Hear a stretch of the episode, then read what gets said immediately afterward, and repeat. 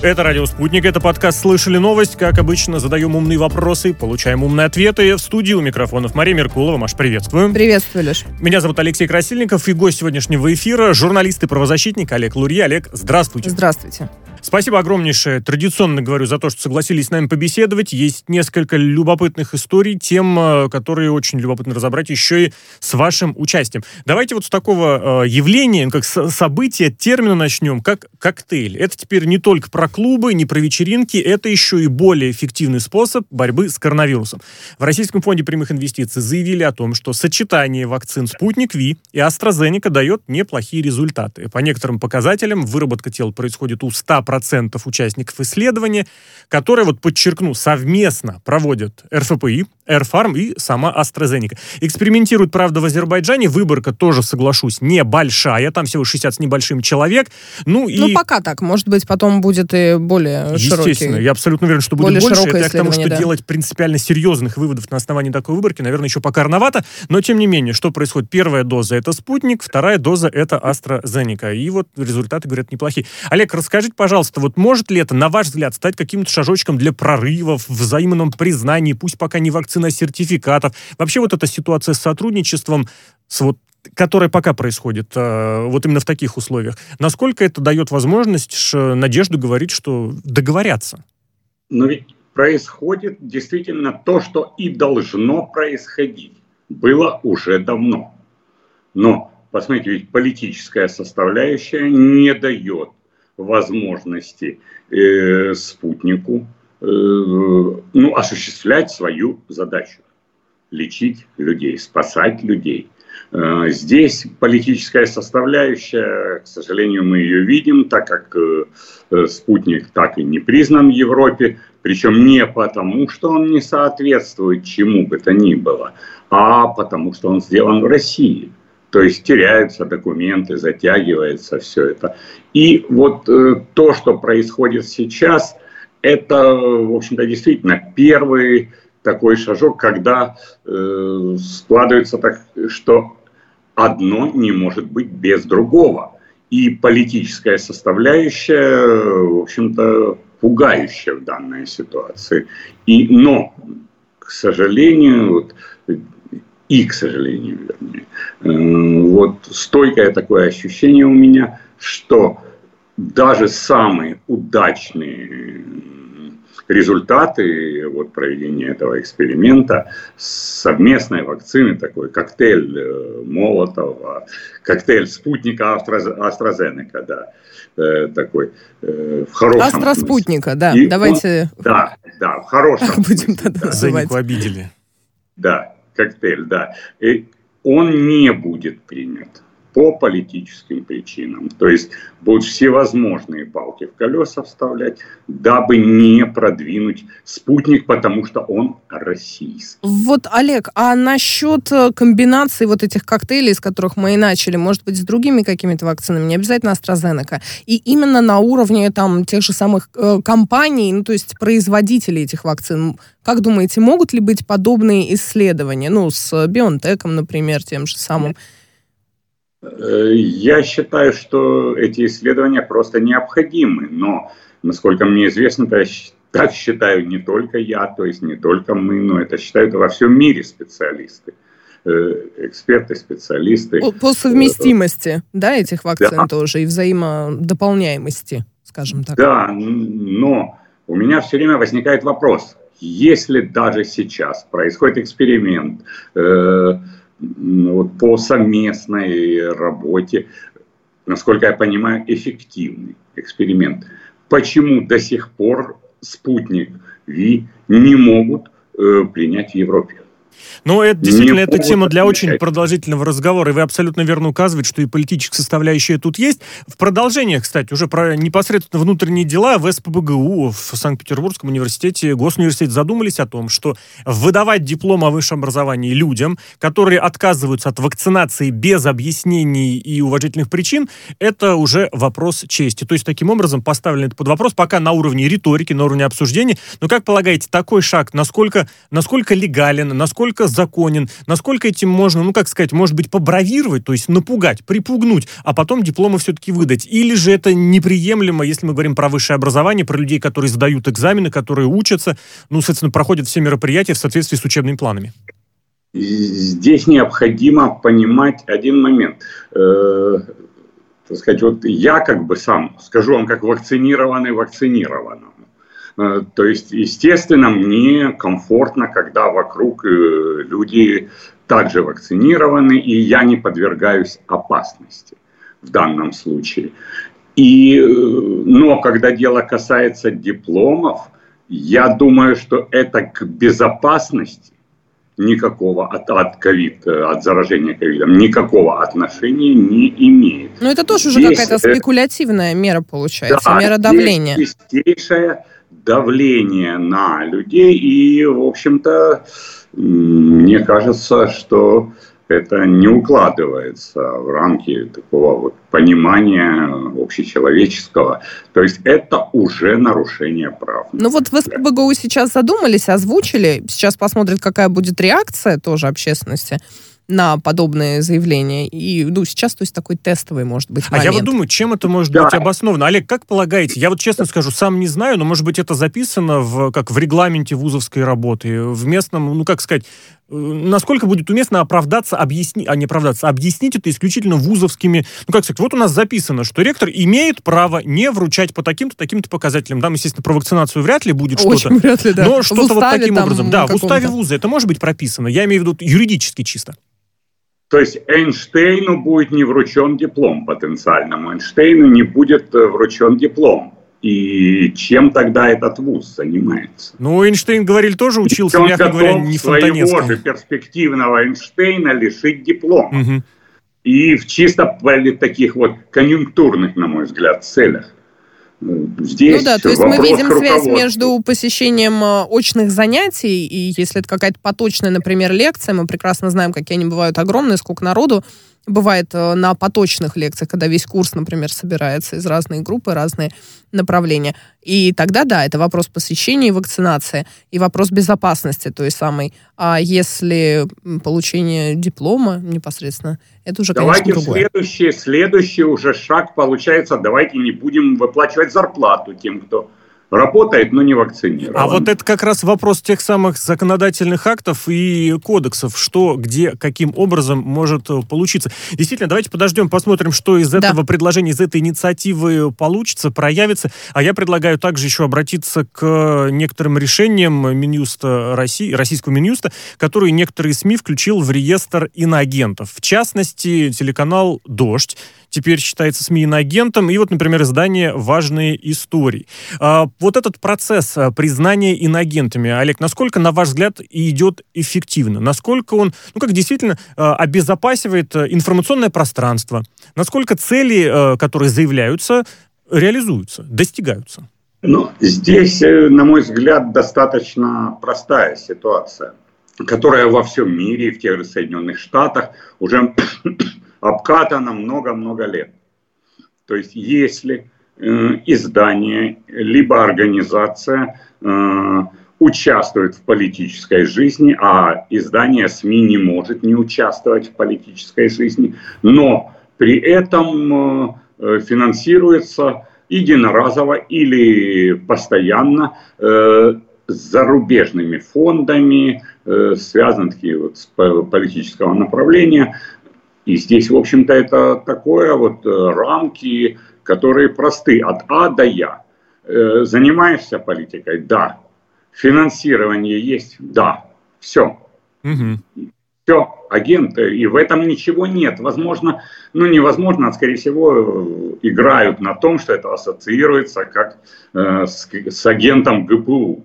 Ну, что-то в этом роде, возможно, да. да. Кстати, Минюст, Агент. кстати, да, хочет обязать э, НКО и на агентов представлять все сведения об участниках э, мероприятий, организованных данным, э, там, данной организацией, да, извините за тавтологию, размере финансирования, расходов каждого на вот такого устроенного мероприятия. Проект ведомства имеется. Более того, еще предоставляет дополнительную информацию об участниках этих самых реализуемых программ. Но данная инициатива Минюст пока на стадии да, общественного обсуждения. Да. До 1 сентября будет еще это в таком э, статусе. А вот опять же здесь, э, не получается ли, что как-то размазанная формулировка слова «мероприятие»? Это же действительно может быть как проведение какого-нибудь массового, ну, гру- грубо говоря, митинга, так и вручение дипломов. Насколько вот эта ситуация нуждается в уточнении, насколько вот Конечно. эта работа, безусловно, полезная, она нуждается нуждается все-таки в конкретизации. Мы всегда говорим о правоприменительной практике, угу. да. И если привести такой пример, предположим, э, тот же, условно, телеканал «Дождь» проводит, или какая-то другая организация, э, признанная иностранным агентом, проводит свой юбилей десятилетия. Корпоратив. Коллег, корпоратив. Это он что, он всех там тысячу гостей, сдавать их паспортные данные? Э, ну нет, конечно, я считаю, что это нуждается в однозначно нуждается в уточнении, каких мероприятий, митингов там и так далее и тому подобное. Корпоратив для коллег и митинг это, в общем-то, разные вещи. А они проходят, получается, как э, в одних и тех же параметрах. Поэтому бесспорно в проекте обсуждения это должно уточняться. Я думаю, там... мероприятиях идет речь. Я думаю, достаточно хотя бы добавить эту формулировку массовые мероприятия, потому что в последнее время уже привыкли там больше трех тысяч, больше пяти тысяч. Вот это вот как раз численный момент, в особенности коронавирусные времена, он становится действительно таким важным, и, скорее всего, как раз на стадии общественных э, обсуждений он и будет добавлен. Олег, а если наоборот зайти, я уже заранее попрошу прощения, так немножечко я утрирую ситуацию, может быть, маловато этих требований, может быть, наоборот, пожестче следует, потому что на данный момент работе таких организаций, таких, э, э, ну да, организаций, НКО, кого тоже организация, ну, по сути, ничего не мешает. Отчитайся Хотя они финансов... заявляют совершенно иначе ну, имеется в виду, бюрократических проволочек ну, становится да. сложнее. Я имею в виду в плане цели достижения. То есть угу. то, что они хотели делать дальше, они, по сути, и делают. Другое дело, что это сопровождается вот э, финансовой отчетностью и другими бюрократическими процедурами. Может быть, если заявлена борьба, борьбы с ними, заявлена цель том, борьбы что этот ними. статус часто отпугивает потенциальных инвесторов и спонсоров. Да, вот в чем дело. Поэтому Здесь вот вы задели, коллеги, вы задели самое больное место. Вот тех, кто э, объявляет, что их унизили и оскорбили, назнав, назначив э, иностранными агентами. Э, как раз речь идет о финансах. Это болезненная тема для них. Ведь в большинстве своем деньги проходят в большей части легально небольшими партиями. Тем более большинство фондов признаны в России нежелательными. Вот те, которые финансируют. Э, они признаны, то есть проводить деньги через Россию они не могут. Проводят, как мы знаем, через Прибалтику, через там ряд компаний помоек и так далее, финансирование. И вот в этом им придется отчитываться, что, господа хорошие, вы вот э, ну, э, занимались подготовкой митинга и так далее, деньги у вас проходили, проходили, объясните откуда. Ах, из Прибалтики, от компании за проведение там пиар-компании какой-нибудь. Объясните за что, покажите. Ну, то есть это разумно, я считаю. Деньги там, основная масса э, иностранного финансирования, э, давайте так скажем, политических организаций с политическим направлением, именно вот оппозиционных, которые сейчас лютуют по поводу названия иностранный агент. Ведь 60-70% проходят, ну давайте так, не, не обычными методами, а проходят методом трудоустройства сотрудников в другие организации, там выплата им денег и так далее, ну зарубежных. То есть вот таким образом. Э, я думаю, что этот закон, конечно, ужесточит отчетность. И вот это самое необходимое. Ужесточить проверку отчетности деньги идут большим достаточно потоком. Олег, а разрешите немножечко в продолжение и того, что вы говорите, и вот э, Мария упомянула, э, ситуация с потенциальным инвестированием. А насколько вот данный факт признания иноагентом, насколько он влияет на решение действительно инвесторов? Ну, потому что есть уже те, кто деньги перечисляют, вряд ли они вдруг возьмут и передумают, ух ты, они вдруг оказываются иноагенты, все, не будут больше денег перечислять. Те, кто не хотели, ну, вряд ли и захотят. Вот этот момент, насколько он действительно охватывается, насколько статус иноагента, вот эта плашечка... Что что данный статус, я предполагаю, наоборот, сыграет э, положительную роль в их финансировании. То есть будут просто более изощренные пути проводки денег, а в данном случае они могут показывать тем, кто своим инвесторам, посмотрите, в каких условиях мы работаем, посмотрите, как нам тяжело продвигать. плюс, ага. Да. И, естественно, будут просить больше денег, и они будут даваться эти деньги. То есть я думаю, что, э, конечно, это технически для определенных э, иностранных агентов создаст сложность. Проверка, финансирование. И, и я думаю, если более тщательно будет проверяться финансирование, э, и расследование будет проводиться не только журналистами, финансирование, то мы еще узнаем очень много интересного кому какие деньги Да, вот, кстати, о финансировании... Про прозрачные контракты мы еще чуть-чуть попозже поговорим, потому что про это есть очень серьезная и глобальная действительно история, которую хочется обсудить еще и с таким оттенком годовщинским извините мне за это придуманное слово, а пока давайте подведем, что ли, итоги борьбы с коррупцией за первые полгода вместе с Генпрокуратурой. Я люблю вместе с крупными ведомствами отмечать какие-то вещи. И вот, в общем, посчитали, за первые полгода по полтинничку в месяц снимали должностных лиц э, со своих постов. То есть всего 300 человек, месяцев 6, 50, получается, в месяц в среднем. Сколько? Рабочих дней примерно 20, то есть даже где-то по два с небольшим, по два с небольшим лица в день снимали. Да, вот так, около того, где-то примерно два с половиной. Олег, а расскажите, Скажите, на ваш взгляд, вот такое, такая мера, как инструмент противодействия коррупции, снятие должностного лица с его поста, работает ли, отпугивает ли, или все-таки, ну знаете как, риск того стоит, пойду-ка я по коррупционерю, авось пролетит мимо и не попаду в эти два с половиной человека в и день. как вам кажется, 50 э, в месяц это много или а мало? это прям отдельный повод, да-да-да. Да-да-да. Да. И здесь, мне кажется, ситуация, что увольнение, сомневаюсь, Потому что для коррумпированного чиновника любого, подчеркиваю, любого уровня, э, основная задача э, – это не сесть. Логично. Основная задача не сесть, а сесть подразумевает уже увольнение занимаемой должности. То есть получается что? Если что, мы его уволим, но в тюрьму не посадим. Какая-то да. половинчатая это, мера, не, да? Не, не, это каждая селедка рыба, но не каждая рыба селедка. Вот так получается. Да. Если э, коррупционер украл, садишься в тюрьму, и, естественно, ты не будешь продолжать, сидя в тюрьме, быть там условно министром экономики. Естественно, ты лишаешься должности. А теперь и, давайте вот про это. Думаю, что это подразумевать одно должно быть другое. Угу. Эти два момента, уголовное дело и лишение должности, должны быть связаны. Может быть, я недопонял просто самого. Ну, здесь, возможно, речь идет не только о тех, кто попадает в тюрьму, может быть, те, кто на, штр- на стадии штрафа остаются. Я уж не знаю, я могу только предполагать. Олег, давайте еще вот как раз то, про что Мария упомянула, 50 это, да, это 50 много в месяц. или это мало? много или Прям мало? С песенку спеть можно.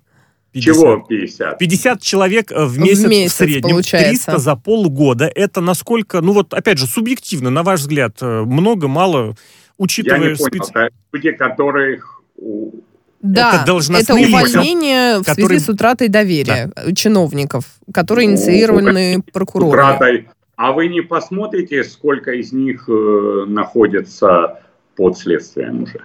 Вот из них непосредственно, я боюсь, такой статистики точно не будет, потому что последствия может быть информация еще и закрытой, определенная информация. Э, тогда он еще не должен быть лишен доверия. Угу. Тогда он еще не должен быть лишен доверия. Э, если он уличен и доказано, что он коррупционер, что он взяточник, э, что он вор, откровенно говоря, то о какой должность, не должность. Здесь будет решаться вопрос э, о другом. 10 лет или 15 лет. Здесь вопрос, а не о том, оставаться ему на должности или нет. По-моему, это странно. Олег, а вот я прошу прощения, не может быть, некорректно действительно объяснили, вот на ваш взгляд, вот этот объем, это количество, 300 человек в, э, в, в полгода, можно распространить, значит, ну, 600 плюс-минус в год. Это вот для России, это достаточное количество, вот вы, грубо говоря, самостоятельно, Может быть, это человек. вообще слишком много, и от этого Или должно много, у нас да. волосы дымом вставать? По-моему, это капля в море. Капля а, в море. капля угу. в море. Понятно. То есть э, необходимо и, как это сказать, э, делать более интенсивно эту работу, и в частности некоторые такие методы. Каким образом можно было бы интенсифицировать борьбу с коррупцией, предлагает Но Алексей... Еще да. одну статистику, прошу прощения. Конечно. Одна маленькая Сколько у нас в стране чиновников? Оу. Полтора миллиона. Считали, да, каждый. Три миллиона.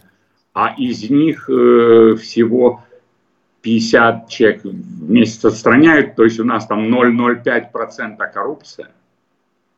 Ну, знаете, как-нибудь, э, допустим, задерживают, арестовывают одного высокопоставленного чиновника, а у него такая квартира ну, обставленная. Должны, да, вот здесь еще нужно понимать разницу между высокопоставленным чиновником да. и обычным клерком, который занимается абсолютно обычной рутинной работой. Но, тем не менее, может тоже взять а какую-то взятку. А, да, может, а может и нет. Вот, да, давайте как раз к методам э, перейдем, к методам пока еще фантастическим, но, тем не менее, весьма, на мой взгляд, субъективный взгляд, любопытным. А Алексей Навальный, тот самый заключенный, публикует текст во французском, британском, немецком изданиях э, с предложением, с инициативой о том, что необходимо создать список стран, поощряющих коррупцию. Список, естественно, Запад будет составлять, и с этими странами бороться. А вот мера, мне кажется, действительно любопытная. Это принудительная прозрачность контрактов, контрактов, договоров, которые так или иначе с, документ, э, с государством могут быть связаны. Вот таким образом по коррупции, возможно, можно, не, можно бы нанести удар. Достижимая цель, прозрачность контрактов, где так или иначе фигурирует госчиновник, его родственник, достижима ли? И вообще, кто это должен э, все аккумулировать, проверять? Меня удивило два момента. Во-первых, э, гражданин Навальный, заключенный Навальный в настоящее время отбывает наказание – Э, определенное ему по закону. То есть единственное, что он может по закону, давайте так говорить, написать официальное письмо в газету Financial, где он опубликовал вот э, несколько изданий Guardian, Le Monde и или где э, написать туда письмо. Письмо должно пройти цензуру, быть согласованным руководством Э, место лагеря, место отбывания. И только после этого оно пойдет официально письмом в издание. А остальное все это нарушение закона. То это у меня первый же вопрос. Каким образом он, он также он не мог говорить, так как количество звонков для осужденных ограничено. Он заранее должен говорить номера, по которым он будет звонить. Это жена, родители, дети. То есть э, вот вопрос. Первая статья получена незаконно. У меня есть предположение, что просто Но имя Навального может, было... Может, пост... оно прошло все это, вот эти Это первое. А может быть, просто такого-то? текст был составлен коллегами-соратниками, а имя Навального просто добавлено для весомости. Тоже вариант. Ну, скорее всего, так. Потому что сам он тоже пере... ну, перевод могли сделать, да. Это одно. Э, второй момент. Прозрачные контракты. Ну, это полнейший, прошу прощения, популистский э, бред. Как всегда мы слышим от Навального, как и все его расследования. Э, то есть что такое прозрачный контракт? Встречается коррумпированный чиновник с коррумпирующим его бизнесменом, миллиардером. Он ему передает чемодан с деньгами. После чего тот организовывает ему контракт. Э, давайте так сделаем. Так вот, теперь вопрос передача мешка с деньгами, это тоже входит в прозрачный контракт. Никогда коррупционные контракты не могут, в принципе, их выслеживают, да, под, там, прослушивают, ведут следствие, находят. А контракт сам по себе, он обычный, совершенно чистый фирма такая-то поставила то-то, государство оплатило то-то. Ну, там, возможно, а. какие-то вопросы и могут возникать, плюс, если это под этим общественным контролем да, или конечно. контролем журналистским, возможно... Начинается оно... расследование. Угу. А как это в контракте указать, что Э, глава фирмы занес министру чемодан с деньгами. Олег, это относительно расследования, я прошу, я прошу прощения, искренне Надо прошу прощения, нас да. время просто режет. Вы как раз вывели на вот этот, на мысль о том, как может проводиться журналистский контроль, общественный контроль. Вот у нас теперь еще и пранкерский контроль есть, угу. и мне кажется, очень любопытный. Дело в том, что с Организацией по запрещению химического оружия пару любопытных тезисов. Во-первых, вот уже год они э, фактически игнорируют вопросы российского, российской комиссии по расследованию вмешательств иностранных государств во внутренние дела России по поводу прошлогодней ситуации с Навальным. А во-вторых, пранкеры как раз дозвонились до руководительницы этой организации, вывели на разговор, и она там проговорилась, что и яд в анализах Навального не новичок. Но разговор, кстати, я отметил, обратил внимание, получился достойным. Там нет такого, что сразу начинает душу на распашку, как было долгое время перед этим. Как полагаете, пранкеры все еще могут какую-то угрозу представлять, или люди все-таки научились, и теперь чиновник сто раз подумает перед тем, как ответить по телефону человеку, который представляется, ну, в данном случае, депутатом из Украины? Судя по тому, что делают э, ребята, Вован, Лексус, э, ничего они не научились. Не научились. И еще долгое время не научатся. И а то, что делают пранкеры, я считаю, что это ну, высший пилотаж. Я не могу назвать это журналистским расследованием. Это просто э, выяснение фактов. Это просто срывание масок. Вот такая пятница получается, что подводим не только итоги недели, но еще итоги прям нескольких полутора десятилетий, даже больше, чем полутора десятилетий. лет. Дело в том, что последний раз в Москве очно пообщались главы России и Германии. Много взаимоприятного было сказано, много говорили про необходимость диалога, про партнерские отношения, про сотрудничество.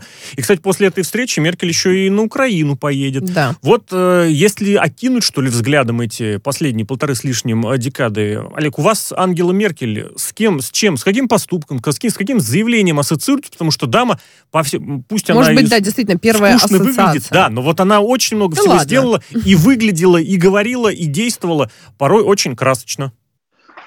Вот э, госпоже Меркель, мне кажется, последние годы настолько было трудно, и она лавировала между, ну я опять-таки о Северном потоке, конечно.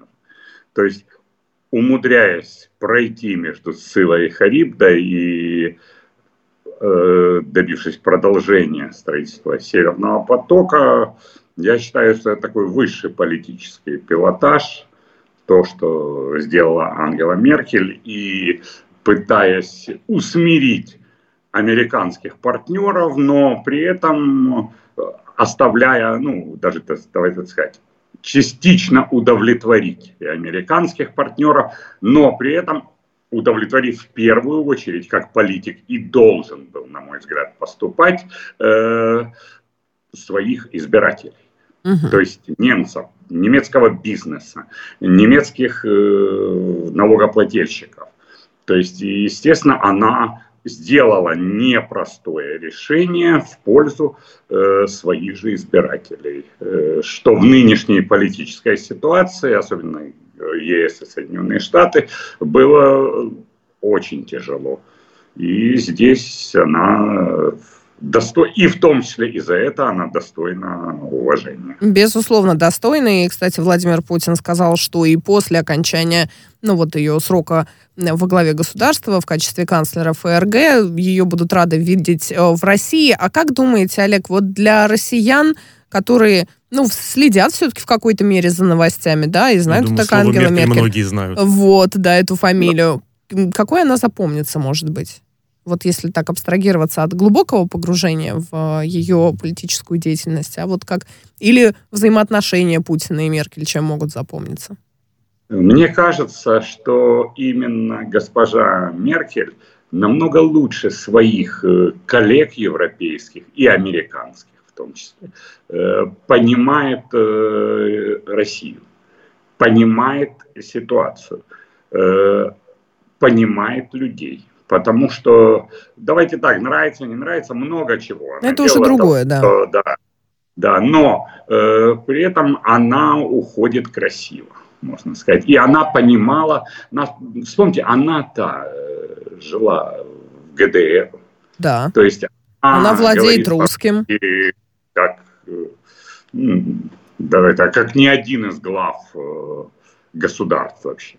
И мне кажется, что в данном случае то, что и происходит, это красивый уход.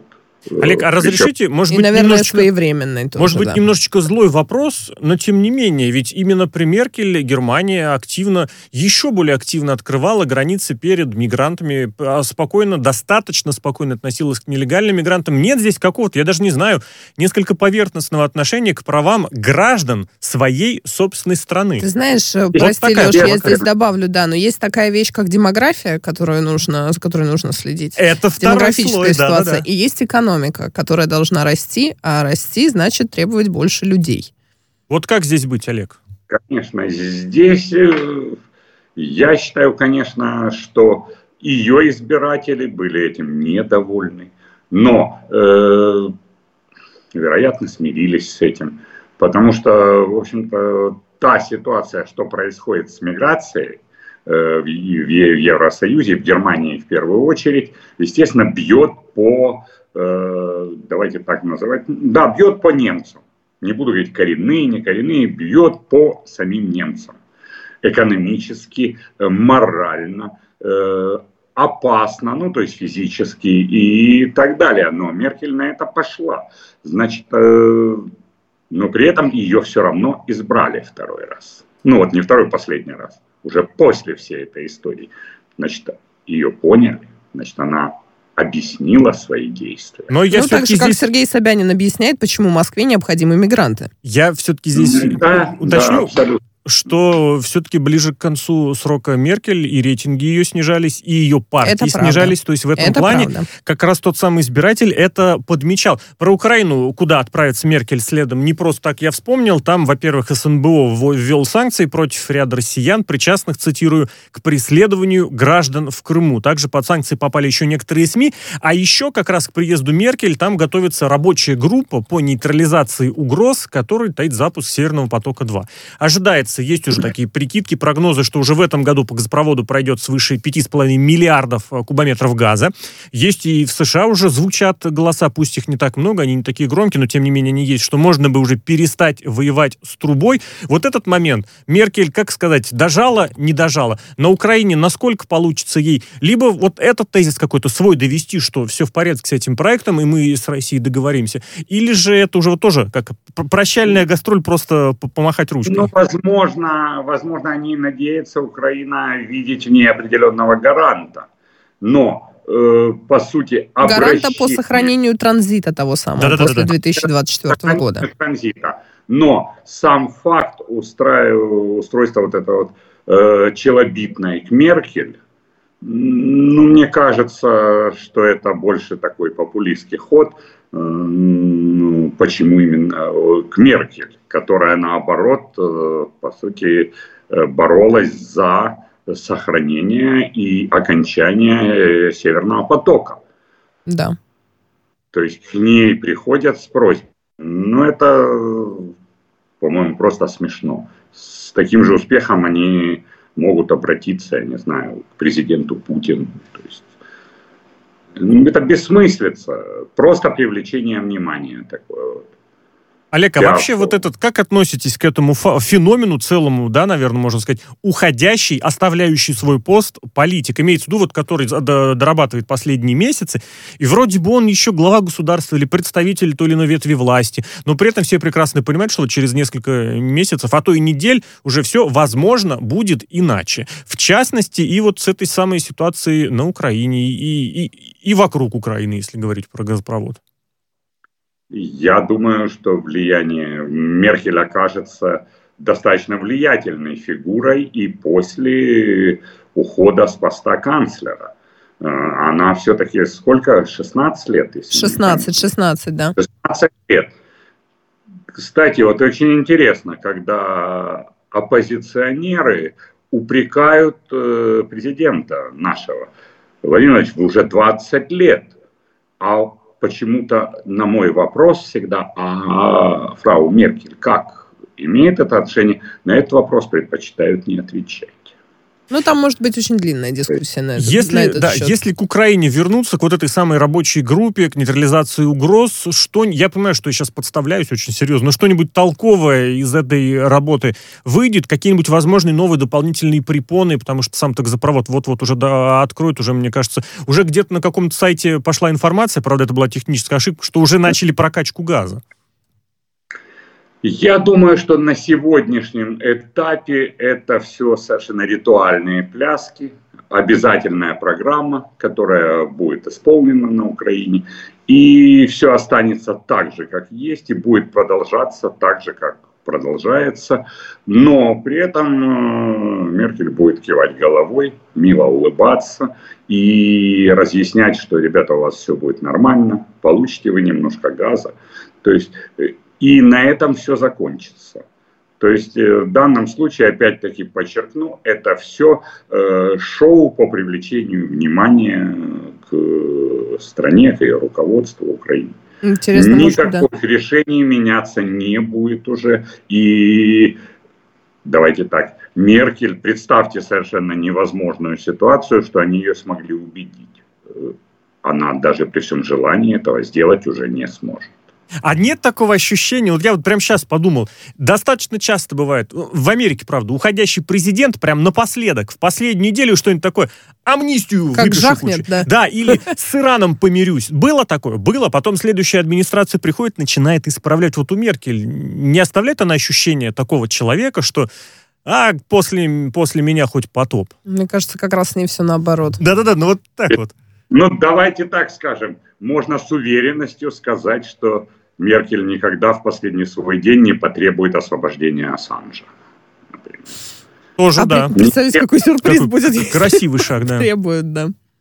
Ну, мы поняли вас. Олег, Таких прям да, каких-то не стоит ожидать, Они. прям ре- сенсационных совершенно И вот тут тоже непонятно, шагов. плохо это или хорошо. Просто это есть. Меркель действительно оставляет такой след о себе. Олег, вам спасибо, спасибо огромнейшее вам. за участие в беседе. Очень содержательно получился подкаст, несмотря на то, что вроде бы размеренный темп у него был. Журналист и правозащитник Олег Лурье, э, гость подкаста «Слышали новость» на радио «Спутник». Мария Меркулова, Алексей Красильников у микрофонов. Маша, спасибо. Спасибо.